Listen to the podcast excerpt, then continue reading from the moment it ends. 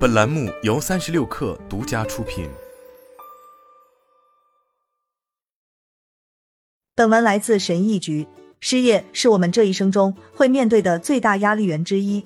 近几个月来，美国有成千上万的人都丢掉了工作，其中许多人还是进入职场后首次面对这一惨痛结果。就个人财务生活而言，许多方面其实都与我们的雇主纠缠在一起。突然失业所带来的冲击，会让人感到一种难以置信的不稳定性。突然之间，我们就可能会面对许多事情，比如找工作。以及在没有稳定且有保障的收入情况下处理各种有困难的家庭事务。在这种情况下，失业者往往会面对一些重大的财务决策，包括一系列琐碎的事情，例如申报领取失业金等等。除此之外，最重要的恐怕就是失业过后下一步该怎么走。对此，你可以给自己一些思考的时间，但最好不要太多。有些事项可能还会有时效限制。一、谈判离职条款与遣散方案。许多员工，特别是科技领域的员工，在失业时都可以幸运地获得遣散补偿。虽然并非所有的离职方案都是能协商谈判的，但你至少也应该试一试。公司和雇员之间签订的离职或遣散协议是一份有效合同。华盛顿哥伦比亚特区的 Cass Banks Human 律师事务所合伙人丽莎班克称，而合同条款都是可以协商的。加利福尼亚州柏林格姆的 Leo Peterson Fisher 律师事务所管理合伙人珍妮佛刘表示，无论你是否聘用劳工律师，额外的法律建议和策略有时都能够为你争取最好的条件。这其中涉及到罪恶感、同情心，也存在公平问题。他说，另外还涉及个人关系。如果你跟人力资源部门的负责人私交甚好，那我建议专门跟对方聊一聊。如果你的家庭本来就处于某种危机之中，并且希望能获得条件更好的离职方案，那你也不妨说出来。珍妮佛刘表示，中小型雇主提供的离职协议中，经常都存在不太有利的条款，特别是竞业禁止条款。他还提到，这些企业有时还会将这些条款强加给可能最需要立即找到工作的低薪员工。对此，他建议尝试去修改甚至删除这些条款。另外，无论雇主规模如何，非贬低协议往往都存在问题，十有八九。这类条款会要求离职雇员不得以这样或那样的方式贬低雇主，而我们始终认为这样的条款应该保持平等。他补充说，如果你想把事情闹大，公开批评或反对雇主，并以此决定拒签离职协议的，那你可能会让自己的谈判陷入更僵的局面。在美国一些州，包括加利福尼亚州，对于希望公开谈论雇主有关问题的员工，可能有一些法律保护。但你不应该假设自己享有这些保障，因此最好与律师进一步沟通了解。在裁员期间，时间可能和金钱一样宝贵，你也有很多方法去要求更多的时间。珍妮佛刘建议，你也可以多争取几个月时间来行使期权股票，特别是当前存在资金短缺问题的情况。你还可以要求公司稍微延长你的在职期限，在延长时间段，你甚至可以不要求索取薪资。这样的话。你就更有可能获取更多与期权相关的补偿。这种方法也有助于寻找新的工作。毕竟，当你理论上还没有离职的时候，可能也更容易找新的工作。另外，你还可以尝试就加速获得任何期权所有权而展开谈判。二、制定支出计划。下一步就是弄清楚自己需要多少钱来支付各种费用。对此，你还可以考虑配偶或伴侣的收入是否能帮你承担一段时间的费用开支。如果你提前储蓄了应急资金，你可以计算一下，在找到下一份工作前，这笔资金能让你生活多长时间。除此之外，你还可以考虑有没有可以削减开支的费用项目。如果你需要更多的现金，也许你的伴侣可以暂时调低缴纳养老金的基数。总之，这些都是合理的选择。在华盛顿州塔科马市为许多科技行业员工提供财务规划服务的 M.K. 里说。就现在而言，重点目标就是现金，而不是考虑未来。三、申请失业保险。失业保险可以向那些因非自身过错而失业的员工提供现金福利，并让他们在寻找新工作期间支付其他必要的费用。从金额而言，失业保险肯定比不上之前的固定薪资，但它至少可以起到临时救济的作用。在美国，每个州都可以独立制定失业保险福利方案，因此相关权利可能存在地域差异。但总的来说，失业保险金额为你过去一年收入水平的一定百分比，大概是该段时期平均一周薪资的百分之四十至百分之四十五，具体上限略有差异。例如，据美国分析联邦和州政府预算政策影响的智囊团预算与政策优先中心，二零二零年初，美国平均每周的失业保险金为三百八十七美元左右，最低是密西西比州的两百一十五美元，最高是马萨诸塞州的五百五十美元。该中心称，在大多数州，失业保险最多可以领取二十六周，但这一数字也存在地域差异，有十多个州的失业保险领取周数不到这个数。另外还有两个州领取失业保险的周数更多。一般而言，你需要向工作地所属州提出失业保险申请。美国劳工部专门整理了所有五十个州负责受理该申请的办公室名单，包括联系电话和网站链接。你可以据此了解更多制度规定和申请所需的有关信息。例如，如果你还在分期领取遣散费，那在某些州你可能就不具备申请失业保险金的资格，或者你只能领取较低数额的保险金。据美国非营利性公共政策研究机构世纪基金会高级研究员米歇尔 ·F· 莫尔，在提出失业保险申请后，通常还需要几周的时间认定申请者的领取资格，随后才能开始领取失业保险。四、分析个人健康保险需求。如果你的雇主为你购买了健康保险，那你第一步就应该了解该保险将何时中断。例如，它可能是你在职的最后一天。当然，如果雇主为你提供的遣散条件比较好的话，可能会在离职后持续几个月。随后，你需要评估自己接下来的最佳选择。最简单、最熟悉的 Cobra 保险，也通常是最贵的方案，因此经常让人望而却步。如果选择继续购买 Cobra 保险，即意味着个人除了支付自己的那部分保险费之外，还需要承担之前雇主支付的那部分保费。然而，如果你患有慢性病，已进入孕期，或者有其他需要持续就医的需求，那你就应该认真考虑是否购买 Cobra 保险。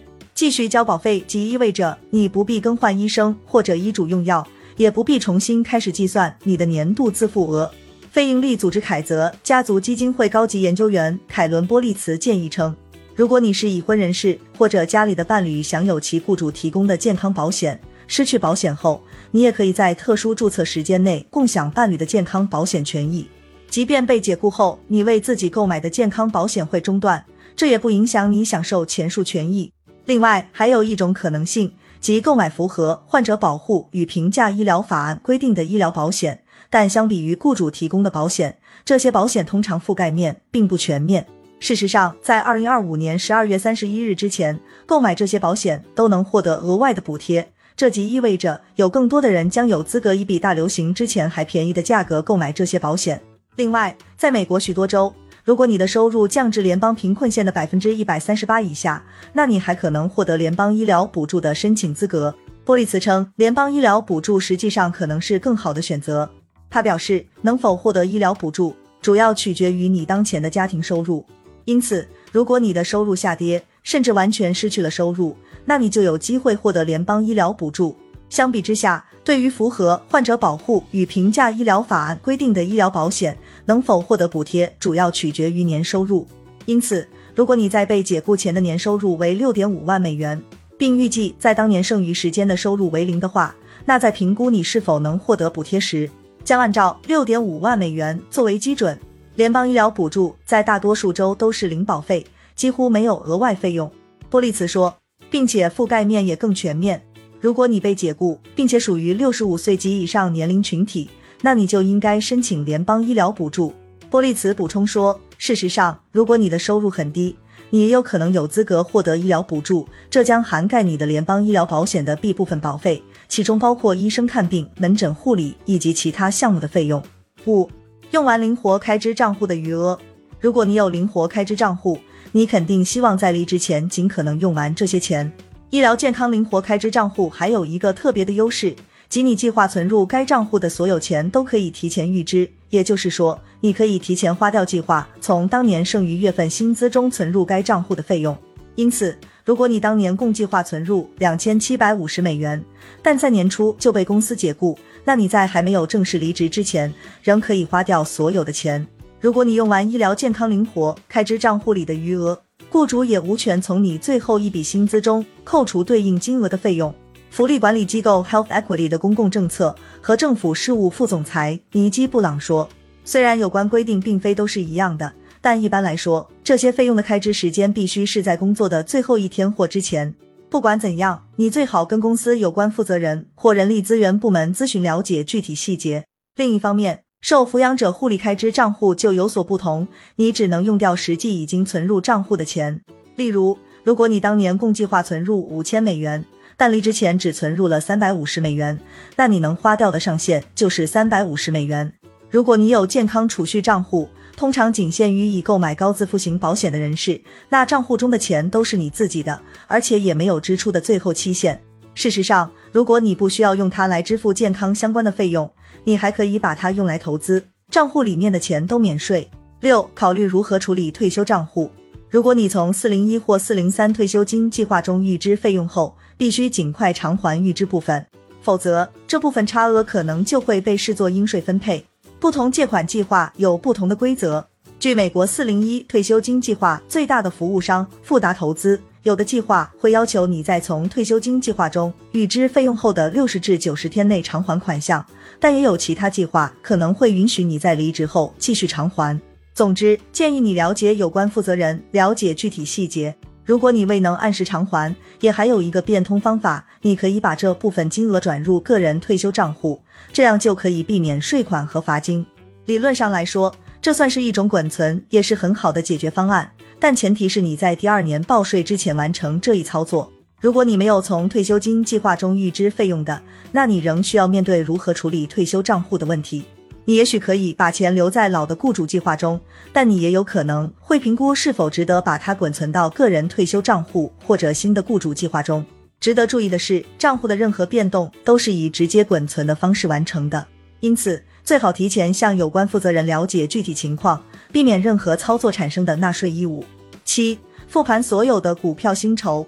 如果雇主向你提供了任何类型的股票或期权薪酬，那你应该查阅自己收到过的有关文件，其中肯定写明了具体的规则，特别是在离职后的行使期限。不同的薪酬有不同的纳税义务。有些肯定比其他更有利。此外，你可能还需要尽快采取行动，例如受限股票单位就必须在工作的最后一天之前变现，否则就将自动作废。不过，也有一些雇主在遣散条款中向员工提供了可以加速获取股票或期权所有权的计划，从而让员工离职时能够获得更多的报酬。但股票期权通常在离职日的九十天后到期，有的到期时间可能更晚。但对于所谓的激励性股票期权而言，如果能在三个月窗口期内行使期权，可能会有更有利的税收待遇。总之，需要权衡的因素有很多。我希望行使并持有的期权有多少？我想马上卖掉多少？财务规划师 M K 里说，这一切都取决于行使价格、交易价格、你可用于购买股票的现金以及潜在的纳税业务等等。如果你没有现金来行使期权，你还可以向一些提供贷款服务的公司借钱，并承担这种交易中涉及的大部分风险。但建议最好在专业财务顾问的指导下做出这些决定。他们在这一过程中也会将你的个人利益置于其自身利益之上。你最好跟税务顾问或财务规划师讨论是否行使期权这一决定，其中涉及到许多税务陷阱。财务顾问公司 Brooklyn Five 联合创始人、财务规划师 J. 艾耶斯称。八、考虑人寿和伤残保险。任何随工作而来的保险福利，包括人寿和伤残保险，在离职后都可能会中断。遣散协议中可能会将你的人寿保险期限延长一段时间，但最好自己再确认一下。但无论如何，大多数雇主一般都不会提供最全面的保险，因此现在你最好评估一下自身需求。如果你的收入还要用于其他受抚养者，比如年幼的孩子，那你就最好找到可以不依赖雇主的定期人寿保险方案。在年轻和身体健康的时候，购买定期保险更便宜，也更容易获得保障。另外值得一提的是，还有一些雇主提供的人寿保险具有可携带性，即你离职后可以带走这份保单，由自己继续缴纳保费。不过，据纽约保险公司 Policygenius 首席执行官詹妮弗·菲茨杰拉德。自己缴纳保费的话，可能要比重新购买一份保险的费用更高。但是，如果你之前在购买人寿保险时难以通过保险核定的话，那这也是一个不错的选择。据 Policygenius 公司，伤残保险的费用要高很多，大概占你能够获得基本保障的收入水平的百分之一至百分之三。正如因为如此，许多人都不考虑购买伤残保险。